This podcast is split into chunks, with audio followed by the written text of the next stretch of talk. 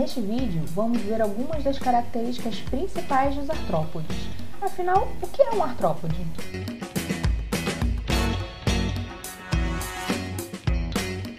É com certeza um dos grupos de animais mais conhecidos pelos leigos e possui grande impacto nas atividades e cultura humanas. Isto é talvez uma consequência da sua grande diversidade e abundância. Em relação a espécies conhecidas, os artrópodes são o grupo com maior diversidade e devemos levar em consideração que são ainda um grupo pouco conhecido, já que a estimativa é que só de insetos ainda falte nomear e estudar cerca de 80% da diversidade. Em comparação, estimamos que há menos de 2% das espécies de mamíferos que são desconhecidas pela ciência. Essa diversidade se reflete em uma grande variação de formas e cores e tamanhos. Neste gráfico está representada a diversidade dos animais e podemos observar que as três maiores fatias pertencem aos artrópodos. E mesmo assim, as duas maiores são de apenas insetos, que correspondem a mais de 60% da diversidade de todos os animais, sendo que só de besouros são 25%. Mas o que caracteriza os artrópodes? São animais segmentados e com repetição serial de partes do corpo. E sem dúvida, uma das principais características é o seu exoesqueleto rígido.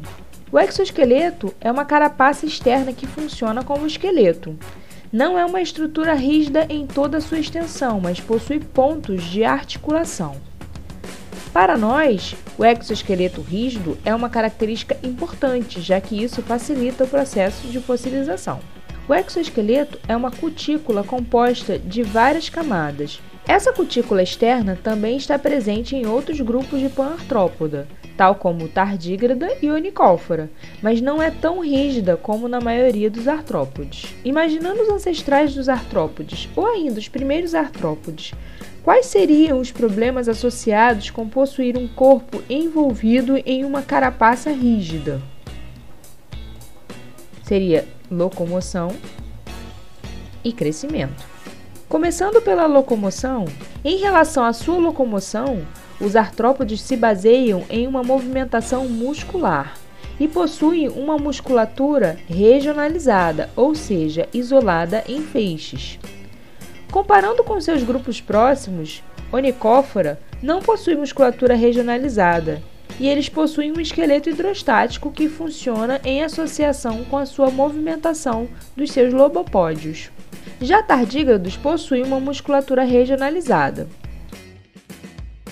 Além da associação da musculatura regionalizada com o exoesqueleto, outra característica muito importante em termos dos artrópodes são os apêndices. São estruturas articuladas e pareadas que podem ser especializadas de acordo com suas funções. Elas podem servir para funções locomotoras ou podem ser especializadas na parte de alimentação, na parte sensorial. Para a movimentação, é muito importante que os artrópodes possuam partes de articulação. Mas como funcionaria se ele é totalmente coberto pela cutícula? Bem, as áreas de articulação no corpo do artrópode não são áreas sem cutícula, mas áreas onde a parte mais interna da cutícula é mais fina. Por isso, ela é mole.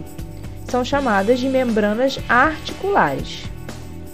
As membranas articulares estão presentes nas articulações dos apêndices e também entre os segmentos do corpo.